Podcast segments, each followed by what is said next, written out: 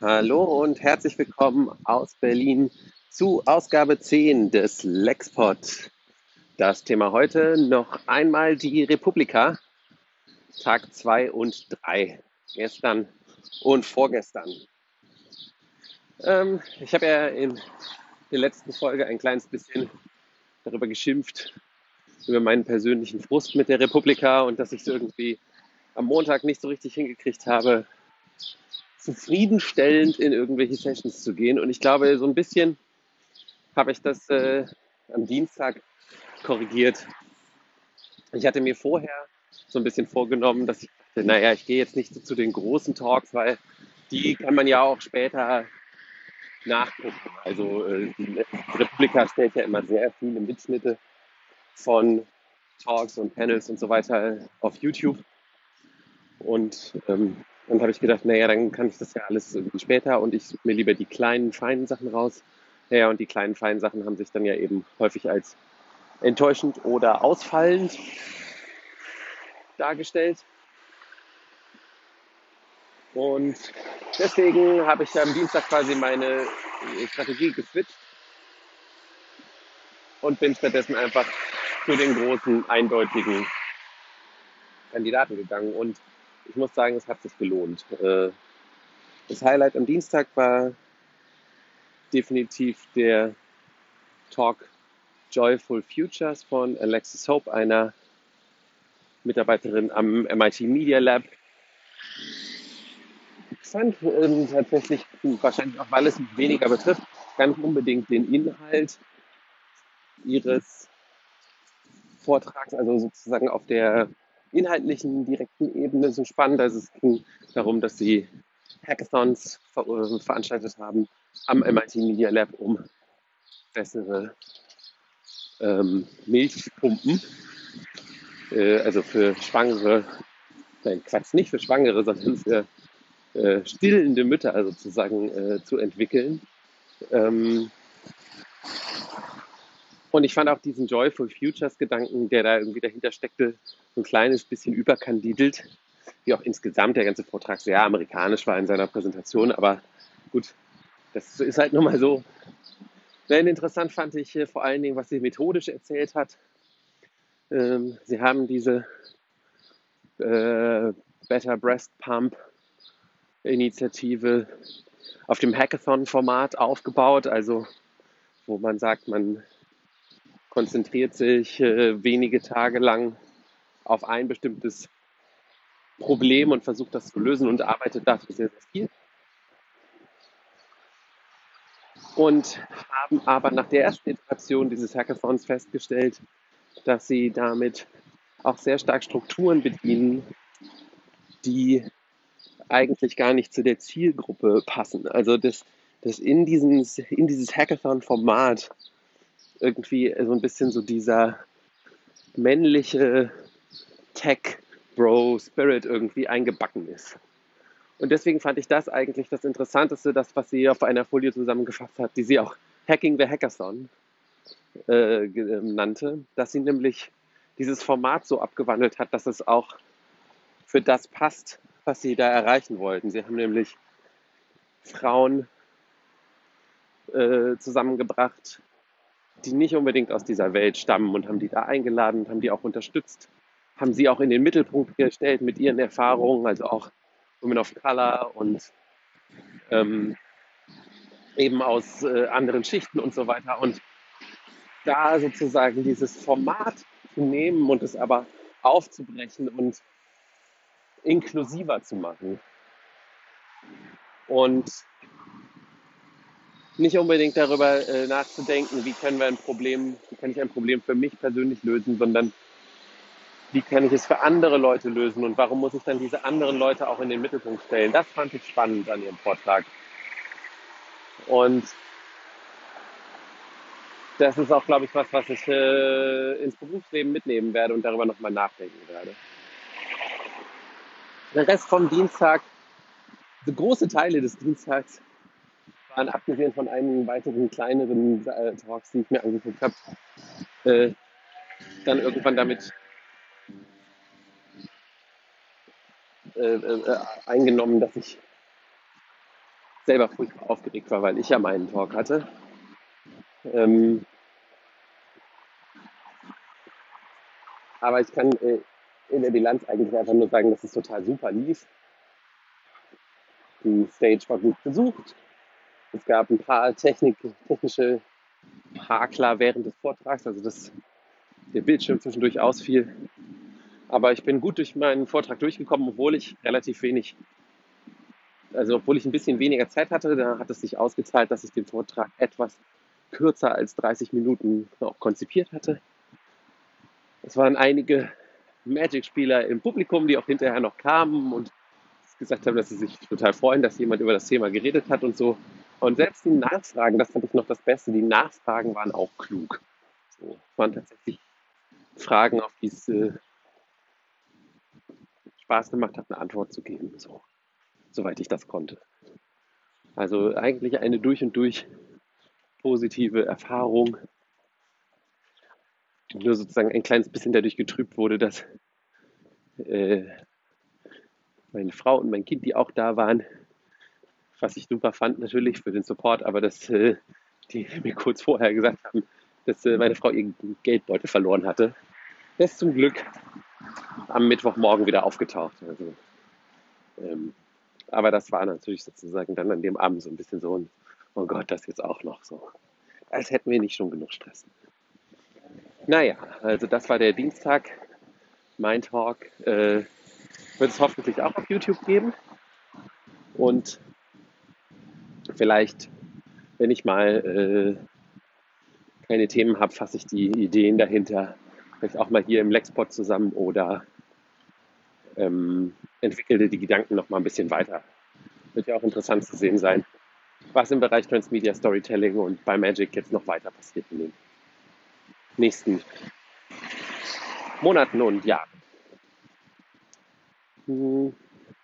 Gestern am Mittwoch gab es zwei Talks, die für mich rausgestochen sind. Der eine war von Ingo Dachwitz von netzpolitik.org der hat über Microtargeting im politischen Wahlkampf gesprochen, hat viele gute Fragen aufgeworfen, erstmal, die er gar nicht alle selber beantwortet hat, aber die sozusagen so als Gedankenanstöße gut waren. Fand ich auch als Format irgendwie gut, dass man einfach sagt, so, übrigens, es gibt ganz viele Fragen, darauf kann ich jetzt keine Antworten geben, aber das sind alles Sachen, über die ihr euch mal Gedanken machen solltet. Ähm, war eigentlich vor allem, also er hat so ein bisschen geschaut und nochmal recherchiert, was findet eigentlich in der EU statt, was findet in Deutschland statt zu diesem Thema, was sind die Transparenzmaßnahmen, die jetzt inzwischen ergriffen worden sind von sozialen Netzwerken wie Facebook. Und natürlich hat er auch am Ende festgestellt, dass es noch längst nicht genug ist, dass man nämlich natürlich als Außenstehender überhaupt keinen Einblick darin bekommt, welche Microtargets gewählt werden also welche Zielgruppen die verschiedenen Anzeigen, die geschaltet werden, auch versuchen zu erreichen. Ähm, auf jeden Fall war das einfach, das war ein halbstündiger Talk und es war einfach ein super Überblick. Super Überblick über das Thema mit genug Ansätzen, wo man auch gesehen hat, wo man sich äh, weiter reinbuddeln kann. Also fand ich klasse.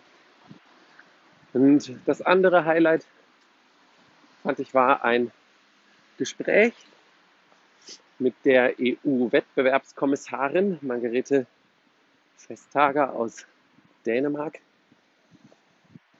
Die hat viele interessante Sachen gesagt und vor allen Dingen kam sie sehr sympathisch rüber. Das ist natürlich sozusagen immer gleich eine Gefahr.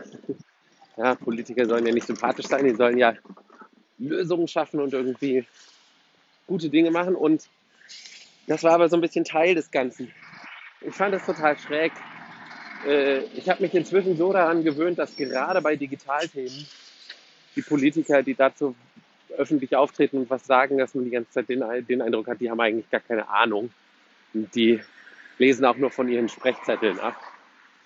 Und bei Frau Vestager fand ich schon, kam deutlich der Eindruck auf, dass sie eine arbeitende Politikerin ist. Also wirklich jemand, der sich auch auf inhaltlicher Ebene und auf struktureller Ebene wirklich mit den Dingen beschäftigt, die ihr zugeteilt sind und davon auch Ahnung hat. Äh, ihre, ihre Gedanken fand ich äh, auch spannend, also dass sie so ein bisschen auch formuliert hat, also Daten sind ja häufig das Problem, dass Unternehmen zu viele Daten ansammeln und die dann ausnutzen, aber dass Daten auch entsprechend ein Heilmittel, ein Gegenmittel sein können. Also Remedy war das Wort, was sie benutzt hat. Data as Remedy.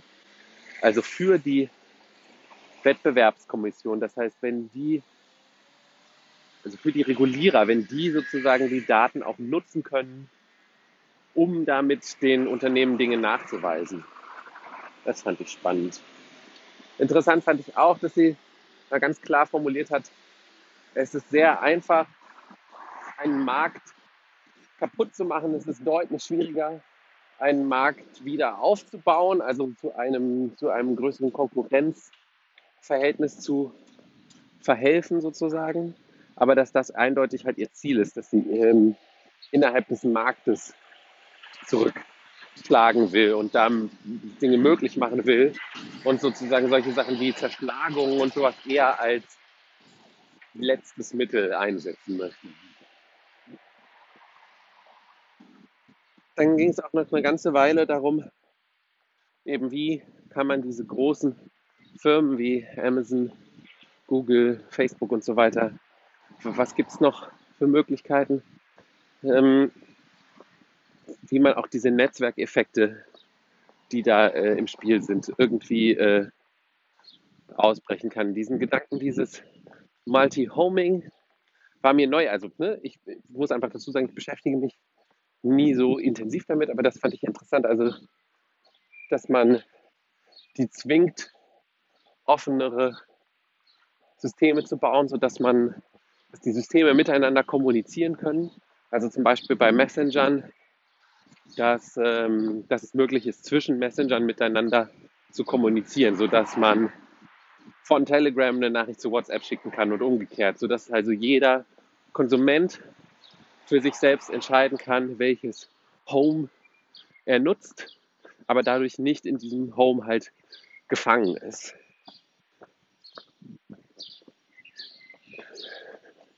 Sie hat selber nochmal betont, dass sozusagen, was das Durchsetzen dieser Ansätze angeht, alles noch sehr stark Work in Progress ist. Äh, das ist natürlich auf der einen Seite kann man dann natürlich sagen, so ja, das ist aber eure verdammte Aufgabe. Also ähm, ich, ich, ihr tut mir nicht leid, deswegen so. Aber auf der anderen Seite fand ich es auch gut, dass sie da ehrlich ist, ja, und dass sie halt nicht so tut, als wer hätte sie jetzt schon die Lösung in bestimmten Dingen und äh, es würde ja alles super funktionieren, wie man das ja manchmal von anderen Politikern so hört. Ja, ich glaube, also einer der zentralen Ansätze wie man das ja eventuell noch angehen könnte in Zukunft, ist, dass man sagt, okay, diese Player sind so groß geworden, die sind im Endeffekt so ein bisschen wie Infrastruktur, wie Elektrizität oder ja, Wasser oder sowas, also Public Utilities sind auch diese Datenströme und dann muss man sie vielleicht auch stärker so regulieren. Das heißt, man muss irgendwie äh, dafür sorgen, dass das, dass das Netz und die Anwendungen getrennt werden oder so. Also da waren noch ein paar interessante äh, Ansätze drin, glaube ich. Und äh, ich habe richtig Lust bekommen, hinterher mich noch mehr damit zu beschäftigen. Also weil es, weil es einfach ein, auch ein total spannendes und zukunftsweisendes Thema ist natürlich. Und ein kleiner Punkt noch. Ich fand es schön, dass sie einmal von Technological Revolution gesprochen hat, statt von Digital Revolution. Denn genau, das Digitale ist halt einfach auch nur ein Aspekt von dem Ganzen, was jetzt im Moment so über uns drüber rollt. Jo. Eine Sache ist mir noch insgesamt aufgefallen auf der Republika. Die besten Slides, besten Präsentationen hatten so Designs, äh, haben dem Designtrend entsprochen, den ich auch mal gehört habe, dass der jetzt im Moment wieder kommt, nämlich so brutalistisch, also möglichst wenig äh, Brimborium drumherum. Relativ große Bilder und dann meistens so den Text einfach so draufgeklatscht. Wenn man das so im Vakuum sieht, ist das manchmal ein bisschen hässlich, aber irgendwie fand ich es Hier relativ schön. Sah irgendwie immer gut aus, hat gut gewirkt. Ich sehe die S-Bahn-Station, deswegen jetzt noch schnell der Musiktipp, weil die Frage ist, ob es wirklich ein Tipp ist. Es ist mehr so ein Lied, mit dem ich mich gerade beschäftige. Äh, die Band The Killers,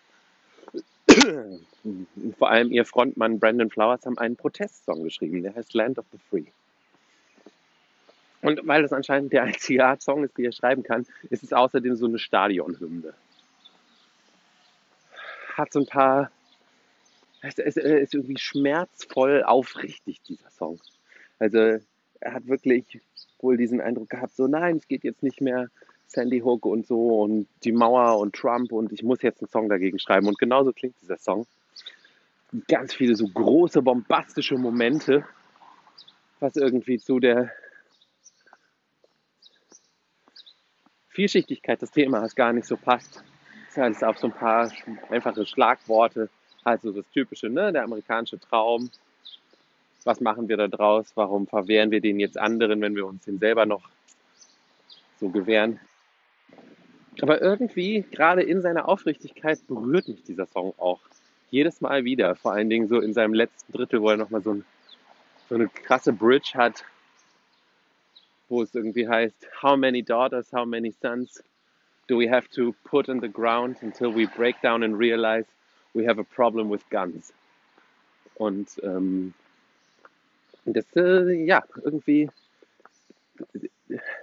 ich kann den Song nicht hundertprozentig gut finden, weil er halt irgendwie auch so furchtbar cheesy ist. Aber er ist irgendwie auch beeindruckend eben in seiner, in seiner Eindeutigkeit, dass da jemand das dringende Bedürfnis hatte, ein Statement zu machen. Also Land of the Free von The Killers. Das war's für heute und für diese Woche von mir. Ich hoffe, ihr habt eine gute Zeit und wünsche euch noch einen schönen Tag.